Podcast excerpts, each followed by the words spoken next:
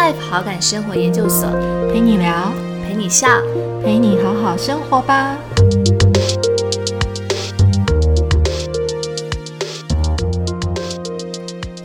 哦，我自己觉得话，绘本是一种就是帮助我思考的存在。那为什么是这样子呢？因为我觉得在看绘本的时候，就是我可以去思考说，诶，创作者他是怎么去安排这样的情节，他的原因，然后可能也许是来自他的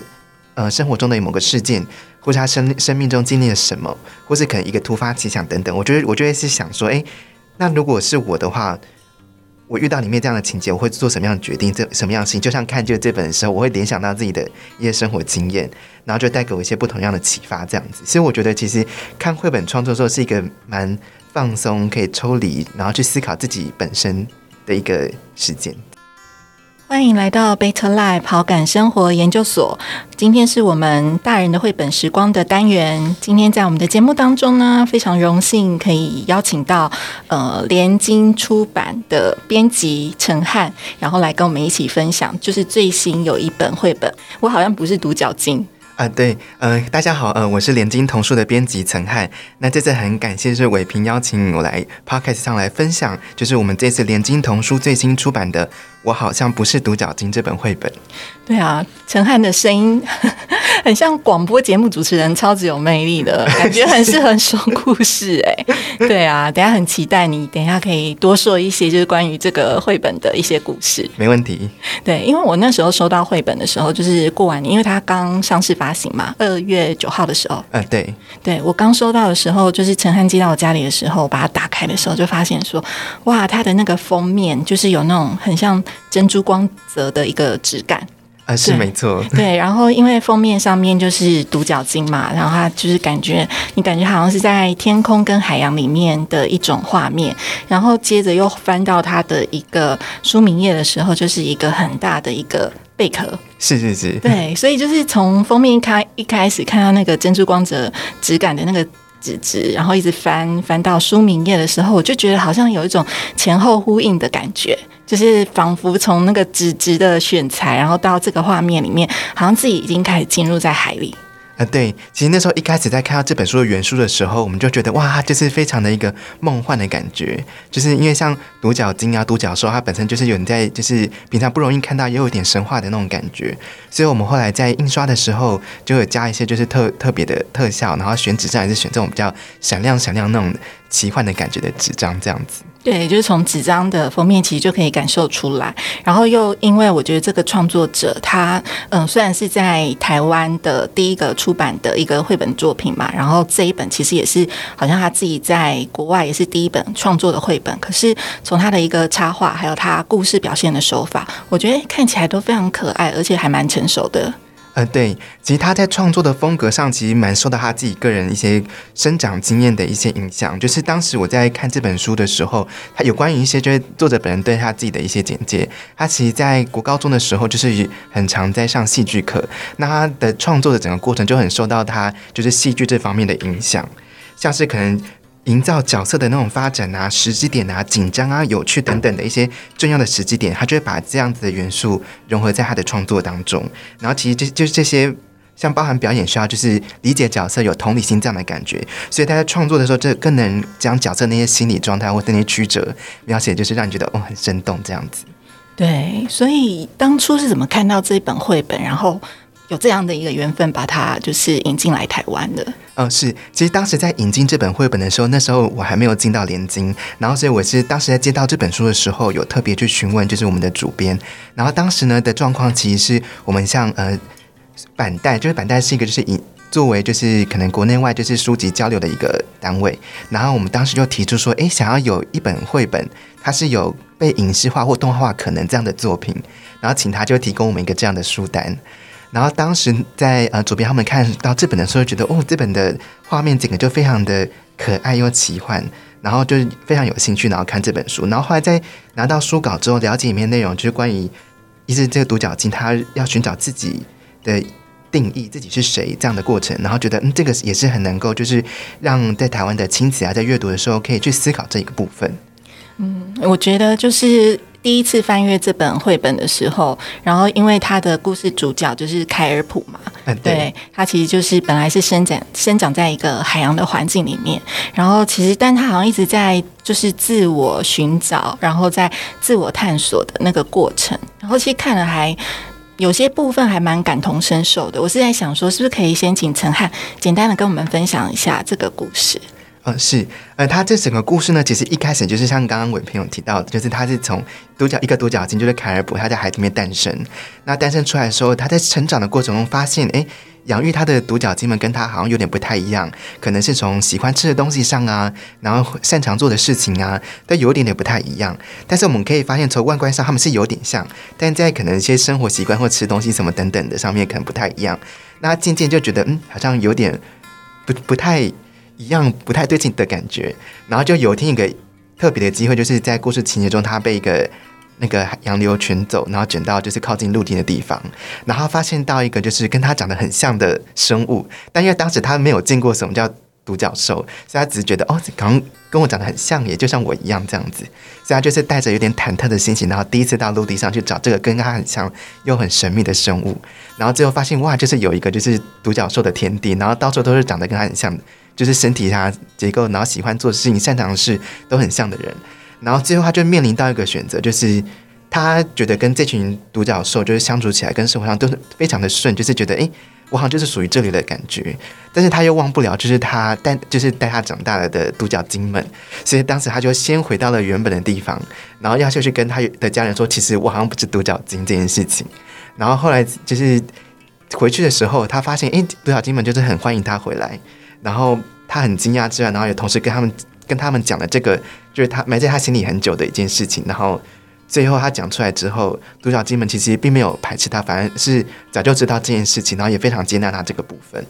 然后再就是最后结局的部分，就是到了一个就是整个故事一个很关键点，就是那他是要选择留在独角鲸呢，还是要去到跟他很像的独角兽的那个群体呢？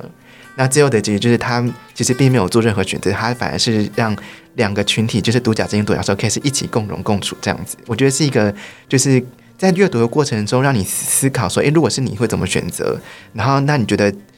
是群体跟群体之间，如果你比较适合这个，那但是你又发现另外一个跟自己很像的时候，你会是希望离开原本的呢，还是其实两边是可以交流的这样子？我觉得是一个还蛮不错的故事。对，因为我觉得那个就是凯尔普，就这个独角鲸，然后嗯，它好像是一个英雄之旅。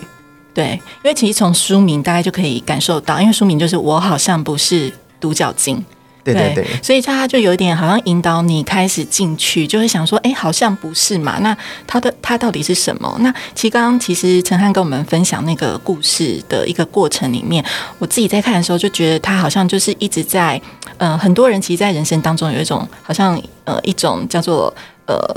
他一直在探索。对，我觉得他正在进行一种自己的一个旅程里面。然后我看这本绘本，然后都觉得说还蛮温暖的地方，就是他不管是处于在他原本的那个洋那个原本海洋的环境，还是在他的陆地上，对，其实他的朋友或者是他遇到的人都是非常接纳跟包容他的。嗯，对。其实我觉得他整个故事其实可以套用在就我们自己生活的一个空间中，像例如说我们在可能像。大人在工作啊，或者小孩他在学校里面，他自己跟人群之间的互，然后人跟人之间，人群跟人群之间的互动，其实他可以在这些互动当中去发现自己在每个群体中的状态。例如说，我们可能是因为有共同的兴趣在一起，然后可能是擅长的事情在一起，或是我们共同目标而在一起。但是这些事情会不会影响到我们必须就是得独立去做，或是可能这两群不同的人，那我都想要跟他们一起做，我必须要得选一个地方吗？我觉得这都可以让孩子去思考说，诶。我其实有更多的可能性，这样子。然后我觉得很有趣的是，因为可能刚刚提到那个创作者背景是跟戏剧有关，然后其实他对很多角色的设定上面有他自己独特的想法。啊，对对。然后因为独角鲸这个动物，其实老实说，对于我们生长在亚洲环境的人，我觉得没有那么的熟悉，所以我还稍微去。Google 了一下，做了一下功课，就发现说，哇，它其实是好像是生长在北极呃生态中非常神秘的动物之一。然后它有一个长达三尺的一个就是螺旋的一个长牙，所以是被称为很神秘的海中独角兽。呃，是。所以我觉得很有趣的是，它就是用一个就是好像两种不同动物的反差。但我也去查了一下独角兽，哎，独角兽反而大家对它的说法有点众说纷纭。啊，对，因为它其实是一个神话中的生物，并不是真实存在，它其实有带有很多这种比较神秘的色彩的感觉。对，但我觉得这也是阅读这本绘本很有趣的地方，就是其实我们，呃，你你会在那个画面里面，因为它其实是一个自我探索嘛。它原本，呃，我们看到这个凯尔普，其实它的样子，如果以独角兽跟独角鲸来讲的话，其实，呃，作者比较把它设定的是比较像是独角兽。嗯，对，对它，它原本的外形的样子是独角兽，可是所以它的那个牙齿啊，就是那个角，应该是那个角，就是短短的，然后就是感觉就是比较像是呃，就是动物的一种呃，就是像马啊或者是呃兽啊那样的一个形象，可是它却生长在海洋里面。然后刚开始的画面其实就会看到，哎，其实它跟很多就是牙齿非常长。对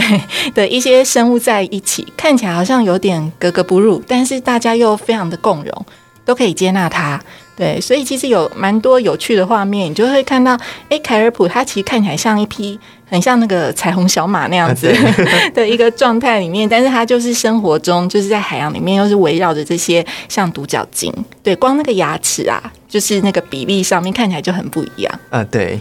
对，但是他后来被洋流卷走嘛，然后就到了就是呃就是呃陆地上面去，然后就开始真的看到很多跟他很相似的同伴，然后他开始才在想说说，哎，这些人好像其实跟我很像，对，那到底我是谁？对他开始就是因为前面发现发觉到自己跟独角剑不一样，然后再看到跟他哎长得几乎一模一样的生物的时候，他就开始又扩大了这个就是想法这样。对啊，而且其实他后来就是在陆地上面，刚开始，因为他从海洋到陆地，他可能原本习惯是游泳，但到陆地他开始要学会走走的，对。然后其实你也会发现说，哎，他刚开始到了陆地上面要开始学会去走啊，或者是跑跳的时候，其实也是开始一种另外一种学习的过程。呃，对，要一个尝试一个他第一次的事情，然后那个紧张感包含就是他到第一次到陆地，其实他刚踏上这个旅程的时候是有点紧张跟不安的状态，这样。嗯，所以我我我自己觉得作者很有趣的是，就是在这本绘本里面，就是书名是我好像不是独角鲸，就是他用这个，我觉得中文翻译就是让我们有点去思考，哎，那好像不是独角鲸，那他到底是谁？是谁？对，但他其实形象上面设定的是一个独角兽，嗯，是对，但是因为我们对独角兽其实好像没有真的有这样的一个生物。呃，对，实际上没有这样的生物。对，就所以其实，在看到就是哎，其实独角兽这个画面的时候，其实就会有非常多的想象。对，因为其实独角兽好像是，呃，我也查了一下资料，就是也有人说，他其实，在德国还有印度森林里面有看过独角兽，然后也有人就是把就是独角兽变成是有一种就众众说纷纭，就觉得它又很像是一种高雅像种马，然后前额有着一只锥形角。然后就让人着迷不已，但也有人把它当成是一种就是孤独的象征，就是好像是比喻是社会少数的群体。哦，对，其实独角兽这个意象其实有在蛮多就是比较呃少数团体中当做他们一个代表的形象这样子。对，所以我在想说，哎，其实所以作者用独角兽这样子的一个形象，其实它会不会也是有一种意涵？其实可能就是在。社会里面一个比较孤独或是一个比较少数的群体，然后有一个这样的意向，然后去做跟独角鲸之间的形象去做一个对比。嗯，我自己推测的话，因为呃，其实当时在看国外的出版社介绍这本书的时候，还有提到一个，就是呃，他们其实有一点像是关于呃 LGBT 这样的故事的一个内隐含在里面。然后，因为其实可能有些人也知道，就是独角兽其实它是一个象征 LGBT 的一个动物的象征之一。对，其实我我自己当时在看的时候，应该就是有包含这个部分在里面，这样。嗯，但是它的风格、画风，然后还有整个故事，就是呈现出来的，其实我觉得是一个非常就是温暖的一个元素。对对，在里面。对，那就是呃，从刚刚我们提到，就从书名，好像我好像不是独角鲸，感觉就是凯普他对自己的一个提问跟疑问嘛。对，所以其实从陈汉的角度，从编辑的角度来看这整本书，嗯，你自己有没有觉得他有没有一些比较核心的诉求，或者是你在编辑的过程里面有没有什么让你觉得呃很难忘的一个回忆？哦，我自己觉得最核心的部分就是到呃认识自己跟找到自己的定位的部分。然后我自己最印象深刻的一个桥段，应该就是在最后他要选择要去哪个群体的时候，因为我觉得其实这也蛮呼吁到我自己就是个人的一个。算是生命经验吧。嗯，因为我自己也是一个就是会很在在意人跟人之间关系，然后自己属归属于在哪边的这个问题。所以呢，有时候会想说，诶，就是有没有可能我认识 A 的这个群体跟 B 的群体，然后有没有可能是我让就是大家都一起有个就是大家做些什么，或是一起呃想象一些事情，然后一个目标去追寻的感觉，就是也许就这两个团体他们的一些兴趣啊、个性上不太一样，但是或许我们可以因为一些契机去做一些就是让生命中更精彩的事情，这样子，然后。在做这本书的过程中，其实，在公司也有发生一件事让我蛮难忘的事件，就是因为书籍出版前时候都会跟公司内的。就是同事就介绍这本书，然后大家可能就会想说，哎，我们可以怎么推广啊？或者觉得说，哦，我觉得这本书哪边就是很不错这样子。然后当时在介绍完这本书的时候，然后就有个同事就是哭了，然后当时就全场大家都很惊讶。哇！然后然后我想说，哎，怎么怎么回事呢？突然就哭了这样。然后他就听完就说，他觉得这个就是很像是一个出柜的故事的感觉。哎，你这样讲好像是哎，对对。然后当时我想，哦，就是其实就是。大家在看这本书的时候，会把自己给带入进去。就是，也许你可能像刚刚提到那个同事，可能是比较哎，是出柜这种经验的带入，但可能像有些是比较可能胆小，然后可能有一些擅长的事情，但他找不到跟他一样的人。但他有一天就会发现到，哦，原来有一群人跟我是一样的的这种惊喜感，也可以在这个故事中就是呈现。哦，这第一，你可能是因为你声音太好听了哈，就是被同事听了，然后都觉得这样子掉眼泪而感动。可是我自己在看这本书，他的确也是有一些触动我的地方。因为像凯尔普他被卷到洋流，然后开始到陆地上面，发现说，哎，既然有一群生物跟他很像的时候，然后也发现很多生活习性啊，很多的习惯都很像，但是其实还是念念不忘他的就是在海洋的朋友。对，是对，所以其实他有点。二进二出的感觉，所以其实他后来其实又是选择又回到原本的地方。啊，对，而且我觉得在这个故事中，就是比较又有一个更让人感动，就是关于接纳这个部分。就是其实以开普本身，他一定是很担心说，哎，就是我我发现我我确定自己不是独角这但我回去之后，原本的人的那群人会不会就是因此不喜欢？我觉得那个恐惧感跟不安其实很大的，所以他能够就是回去，然后发现家人这样的接纳他。然后给他就是包容，然后他很有勇气的讲出这件事情，然后大家听完之后也觉得，嗯，这没有什么，我就觉得我们还是一家人啊，这样子，我觉得这个的部分让人蛮感动的。对，就是他不管是海洋上面的原生家庭，或者是他陆地上新认识的朋友，我觉得在这本绘本里面，我都看到他们就是满满的接纳跟满满的爱。对他并没有因为说，哎，你今天好像因为开始，因为凯普刚开始，他是一个有点自我怀疑的过程嘛，因为他在群体里面就是长得跟别人不一样，生活习性也完全不同。嗯，是对，但是他就开始等于有点要想要出去外面探险，然后想要很去，好像有点像自我寻找的一个过程。他想知道说，哎，外面的世界会不会是这样？但是因为杨流就刚好一个契机把他带到，反而找到他自己觉得说，哎，跟他很像的一个状态的时候，他在那边其实也是被接纳的，对，所以我觉得看这个部分接纳这件事情，我本身还蛮感动的，是，对，因为在真实的人类。环境当中，我自己的投射可能会比较像是，其实像我们可能在求学或者是工作的过程里面，然后其实你刚开始在工作的状况，你可能就是好像也就是大学毕业，然后你就呃顺利的找了一个工作，可是你其实有时候也不确定那是不是适合你的地方。哦，对啊，我觉得其实人就是在生命中一直在找寻一些归属感，就是。我想要在一个地方，然后那边的人接纳我，然后我也喜爱他们这种的感觉。对，所以我在这里面也看到，就是归属感这件事情。对，它就其实就是在一个你可能刚好在一个环境里面，那你在那个环境里面，可能开始有很多的自我的疑问跟探索的过程，然后可能你也透过这个过程，你也开始到了外面的地方，展开一个全新的旅程。然后在这个里面，你就是看到说，哎，自己在这个旅程当中，他有很多的突破的点。就像他上岸的时候，他也是需要学习的，他并不是一一开始就很顺利的。没错，对。然后一不是一开始很顺利，然后到了就是呃陆地上面，好像看到适合的地方，但是其实他又对可能过往的东西有点念念不忘。对。但是我觉得这个绘本里面很有趣的是它的结局的设定。呃，对，其实他没有做任何选择，就是他其实就是带着大家一起认识，然后一起生活这样子。对，所以我觉得他这个绘本的结局跟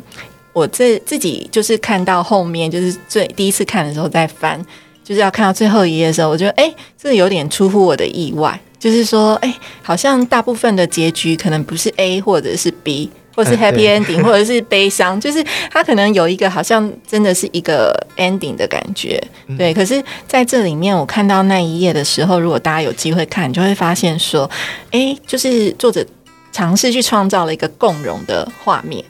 对对对，对他没有。所谓的真正的选择，而是最后他用了一个比较开放的意向，就是让凯尔普他好像其实呃，不管在海洋还是陆地，你都会发现他的终极，就是他好像不一定要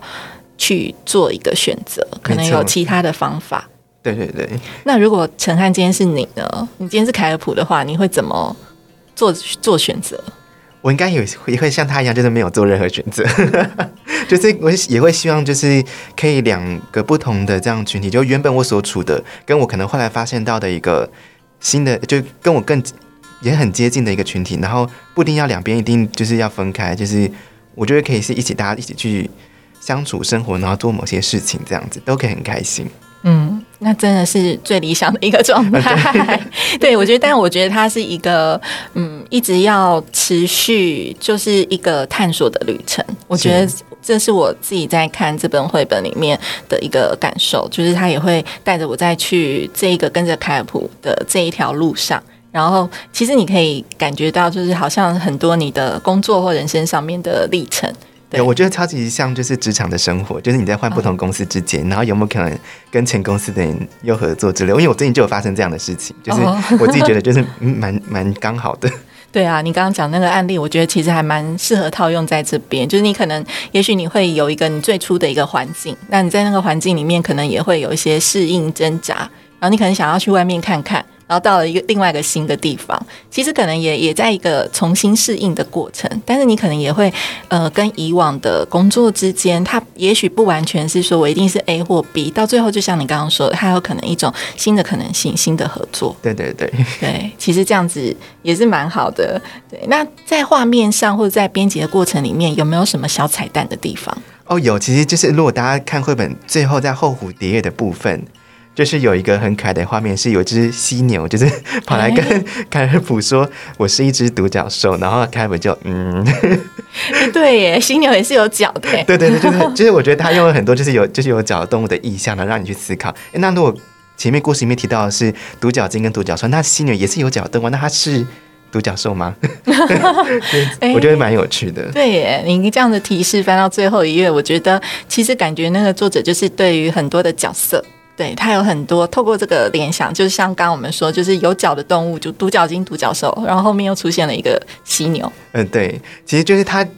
不仅是在就是结局上有个开放，其实它到了后蝴蝶又又抛了一个问题给你思考。所以我觉得家长如果在读完这本书的时候，如果除了像犀牛这样有脚的动物之外，也可以问孩子：哎，有哪些有脚动物？那你觉得它也可以是独角兽吗？这样子的问题，让大家去。想想想看，这样。对，其实好像我自己现在看这一页，就是你刚刚说这个彩蛋这一页，因为他问的是说我是一只独角兽，就是那个是在犀牛的对话框，对。然后我自己刚刚看的一个解读就是，对，就是好像很多形象是自己定义的，嗯，是是是，对他好像是自己定义出来的，因为虽然我们看他就是犀牛，可是他说他自己是独角兽，其实好像就是你要怎么样去定义你自己。对，没错，就是他是一个很核心概念，就是哦，知道自己是了解到自己的是谁，然后你自己的定义就是有自己决定这样子。嗯，我觉得这这个是一个很棒的分享，这个这个小彩蛋。那其实我们知道这个创作者就是杰西·西马，然后他后来其实呃，这是他的第一本的创作的绘本嘛。嗯，对。那其实后来他又出了，在国外也先推出了其他的几本绘本，然后可能也是有他自己类似的一个主轴跟故事线。对，那这部分的话，就是之后有没有机会也是可以进来台湾，或者是陈汉这边可能跟我们大概分享你目前知道的内容吗？哦，好，其实就是当时我们签完第一本之后，后来就是板带有陆续给我们就是这这两本要出版的资讯，在国外的这样子。然后其实它的续集第二集是在讲一只小飞马的故事，就是它的这个主角小飞马，它其实就是觉得，哎，天空是就是它的。完美的归宿，这样，但他有时候也是会感觉到就是有点孤单孤独，然后就是因为他在可能在天空上要跟星星啊、云啊聊天，但是他们没有没有办法给他回应，所以也所以有一次他就是在呃流星就是降落的时候，然后许了个愿望，说他想要找到一个完美的朋友。然后他就许完愿之后，他就踏上他就寻找这个完美朋友的一个旅程。然后在途中就遇到了我们第一集的这个主角，就是凯尔普，然后发生了一些故事。然后这目前我们看到书讯的部分，但因为实际的书内容我还没看到，所以还我还不知道就是后面就是的一个发展。然后到目前最新这个系列最新的一本书是就是谈到他们已经变成变成朋友之后很开心，但是虽然发生很多开心的事情，但也不会每天都非常开心。就是这个小飞妹，她有一个设定，就是她的情绪。产生的时候会有个天气在他身边的感觉，然后就是他当时就是说，可能有时候小飞马会整天就像阴天那样，就是身边很多云，但是因为他又不想要让就他的好朋友凯尔夫担心，所以一直想要把那个就是可能不开心的那个云给弄掉，但是却怎么样都弄不掉，然后反而就是越来越大，然后变成像暴风雨的感觉。然后后来就是他们就是要想，哎，要怎么去解决这件事情？我觉得也是蛮有趣，就是朋友之间处理，就是有时候可能我们都希望把自己。开心或最好一面给对方看，对方看，但是可能内心中比较难过或是比较黑暗一点部分，就是想要隐藏起来，不想不想让大家知道或者好朋友知道自己的缺点。那我觉得这本感觉嗯是一个很像这种感觉的故事，可以去探讨人跟人之间相处互动，然后去调节彼此的情绪等等这样子的一个故事。对啊，我刚刚在听你分享的时候，是因为我。那时候有稍微去找了一下他其他这两本书的资料，那时候看了封面，就有一个小飞马，就是好像在天空里面。对对对。然后就听你刚刚在分享，其实他有一些情绪议题的处理啊，用天气的部分，我觉得哎，其实还蛮蛮蛮棒的。而且我觉得，其实作者就是一个很会联想的人。像刚刚我们说，从独角兽到独角鲸，然后到犀牛。然后，但是在其他的绘本里面，他又把它变成是从独角兽延伸到一个小飞马，看起来都有点像的设定，对也是都是有马的那种的感觉。对啊，就是很期待这个后面的这个故事性。那另外，因为刚刚有提到，其实当初引进的一个机缘，就是因为想要寻找它可能会出动画形态的绘本嘛，所以也知道说，哎，其实这个绘本它实际的呃，就是三 D 动画的影集，今年会在 Netflix 上面。播映呃对，然后这个其实当时我们看到这个资讯的时候，就是有请国外就问说，哎，那可能大概什么时候上映？但目前是还没有说，只说是今年。然后其实它是 Netflix 跟那个梦工厂一起合作做的三 D 动画啊，对，其实蛮令人期待的。然后目前我们网络上查的消息是，它可能会有是有第一季，所以我不知道会不会之后有可能依据这个系列绘本再做二三季，有没有可能也不确定。然后我们自己也是蛮期待，就是像这样一本。绘本中，要做成一季的动画，它可能会有一些改变，或是做一些原创的剧情，或是想要更多讨论的部分。因为变成影集，就长度比较长，之后也许可以更深入去了解，就是这个作者他在这本绘本里面就是想要传达的意思，可能会有更多的一些举例啊，或是情节去延伸这部分。对，然后我上网也去查了一下，因为我很好奇，就是哎，我现在看到这个平面的绘本，它变成是一个三 D 影集，我先所以先去国外查了一下资料，然后已经有试出它的一个就是三 D，对它的视三 D 视觉已经先出来，对对对，有出来了。然后其实跟绘本上面看起来有一点点，我觉得有一点点不太一样。对对对，我那时候看到的时候也是觉得哦，很不一样的感觉。对，但是如果大家有先看了绘本啦，就是去了解说，哎，这个创作者他在讲这个。故事的脉络，然后还有其实他有，我觉得他带了蛮多议题想讨论的，在他的故事里面。对，所以我觉得如果先看了这一本，就是我好像不是独角鲸，然后再去看他的影集，我觉得其实会有一种很熟悉的感觉，而且你你会知道说，哎，其实他有一些他想要传达的议题。嗯，对。对，所以其实也是非常的期待。对，那其实对陈汉来讲啊，就是其实身为一位就是童书编辑嘛，然后其实应该也编辑过非常非常多的绘本。对，所以其实绘本对你来讲是一种什么样的存在？哦，我自己觉得话，绘本是一种就是帮助我思考的存在。那为什么是这样子呢？因为我觉得在看绘本的时候，就是我可以去思考说，哎，创作者他是怎么去安排这样的情节，他的原因，然后可能也许是来自他的。呃，生活中的某个事件，或是他生生命中经历了什么，或是可能一个突发奇想等等，我觉得，我就会是想说，哎，那如果是我的话，我遇到里面这样的情节，我会做什么样的决定？这什么样的事情？就像看这这本的时候，我会联想到自己的一些生活经验，然后就带给我一些不同样的启发，这样子。所以我觉得，其实看绘本创作的时候是一个蛮放松，可以抽离，然后去思考自己本身的一个时间，这样。对啊，而且我觉得有。机会就是比别人提早一步，就是接触到这么多，就是嗯，我觉得是很棒的绘本的内容。我觉得想象起来就非常有趣，应该就是常常会在编辑的时候，然后可能也会暂时抽离，进入到他的世界里面去。有的有时候就是在看那个可能版权给我们书的时候，我们再看一看，然后有时候我有几次就是看到那自己不小心笑，不小心哭这样子，就是对，就是觉得哇，就是。在看这些故事的过程中，会一直反思到自己的生活的时候，就觉得哇，觉得自己有活着的感觉，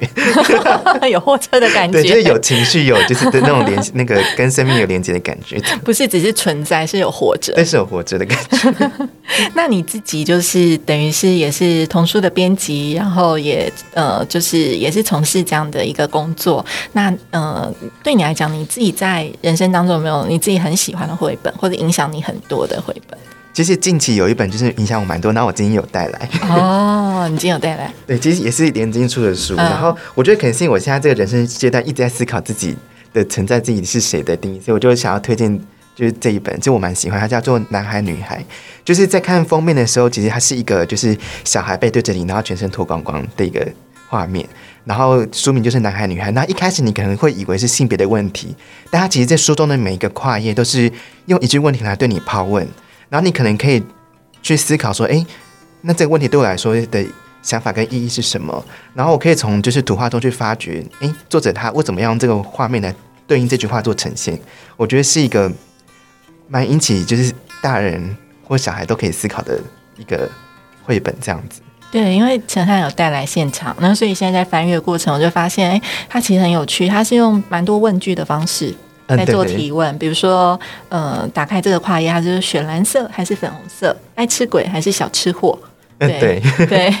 对，看起来是蛮有趣，就是没嗯，它比较不是叙事性的一个绘本，但是它感觉有非常多透过提问的方式，让大家再去做一些思考。嗯，是对，谢谢你跟我们分享。对，你这最近对你影响很多的这一本，对，就是思考很很多，就是因为它就是一个很多的问题抛完，然后就一直不停想，那如果我是我呢？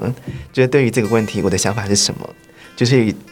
像是一个就是生命跟灵魂的一个提问、叩问的感觉。嗯，这个很需要哎，有时候需要暂停下来一下，就对自己有一些事实的提问，因为可能多事情没有标准答案。就如同我们刚刚在看，就是我是独，我好像是一只独角鲸里面，对，就最后其实很多事情没有一定的标准答案或选择。其实最后还是回来你自己怎么去做思考跟定义。没错，嗯，那因为就是呃，我们是 Better Life 好感生活研究所，所以我想最后请问陈汉一个问题，就是说对陈汉来讲，什么是好感生活？你是怎么实践的呢？嗯，我觉得好感生活对我来说是一个在当下就是享受一种很舒适状态的那种感觉。然后像怎么去实践这个，就是我其实很常就是会跟着心情或感觉走，然后可能例如说假日。然后我起来，然后我觉得，嗯，我今我觉得我今天需要出去走走，但我可能没有一个目的或规划，所以我可能就是先梳理一下，然后带个东西就出门，然后坐上捷运，然后我可能就在捷运上的时候，我在想说。我现在感觉去哪边会觉得很不错呢？然后脑中就会浮现很多个地点，然后最后可能就是啊，不然去成品好了。然后可能就会就去成品，然后就看书。然后也有可能就是想说啊，不然我就骑脚踏车了，因为我自己本身蛮喜欢骑脚踏车。然后我就会骑着 U 派，可能就是在那个信义路上就骑那一整条，然后骑过来骑过去，或者骑去大安森林公园啊等等。然后我就其实我觉得我自己蛮喜欢去观察就是人的状态，所以我可能在骑脚踏车的时候，我就去。看路边路人在做什么，然后观察别人在生活中都做些什么事情，然后去激起我的一些灵感吧。因为我自己也是一个喜欢表演跟创作的人，所以我觉得就是给我一些就是鼓舞跟激励这样子。对，听起来就是在生活中去找出一个让你很愉悦，就是可能从生活或心里面都非常愉悦的一种一种感受。是对，因为我觉得有时候就是像现在。嗯，在工作有时候生活就是因为可能半个小时就会在工作状态，也许下班之后还要继续弄工作，就会觉得好像生活中没有一个喘息，其实不是一个好感的状态，就是不是不够舒适，所以就会想说，在没有这些。外面的事情影响情况下，我回到我我自己本身，我要怎么让自己过得觉得嗯，真的有爱活着，就是舒适的那种感觉，我觉得这点是蛮重要的。哎，对，有活着，对，活着，那个活着不是只有在呼吸哦，对 对，那个活着是说可能要对很多身旁是有感受度的，是，然后是可以去觉察自己呃内在跟外在的一些状态的。对我自己的解读是这样。啊，没错，解读得很正确。对，因为我们可能都曾经历过没有活着的状态，所以现在 正在寻找寻找那个活着的一个一个阶段。对，那其实，在今天很谢谢陈汉来跟我们分享这个，我好像不是独角鲸。对，因为我觉得如果大家有机会就是实际拿到书的话，会发现说，你就是从封面那种有点那种珍珠，你就觉得好像是贝壳。对，对我来讲是一个好像是贝壳的一个珍珠的质感，然后就好像跟着凯尔普在海里面开始去做一个开始一种探索的一个旅程。对，对然后自己在看的时候也会投入到自己的一个工作跟生活的状态里面，然后它的画风其实非常可爱，就很适合推荐给大家。嗯，对，真的非常推荐大家去看看，然后去看了之后可以思考自己的人生的一个定义，对自己的想法是什么。我觉得不仅仅就是因为画风看起来很适合小孩，其实大人在看的时候，我觉得也是有一番就是不一样的想法这样子。嗯，是真的。所以现在它已经就是正式上市了。呃，对，像目前就是在像实体的书店啊、成品啊、金石堂啊，然后可能网络上博客来啊、某某都是可以买得到的。好，欢迎大家一起去呃搜寻看看。然后我好像不是独角鲸。对，今天非常谢谢陈汉，然后来节目当中跟我们一起分享，就是他的绘本跟他的生活。对，期待有机会下次再见。没问题，非常感谢这次邀请，很希望就之后还有机会跟大家分享很多很不错的绘本。谢谢陈汉，谢谢，那我们下次见。好，拜拜拜拜。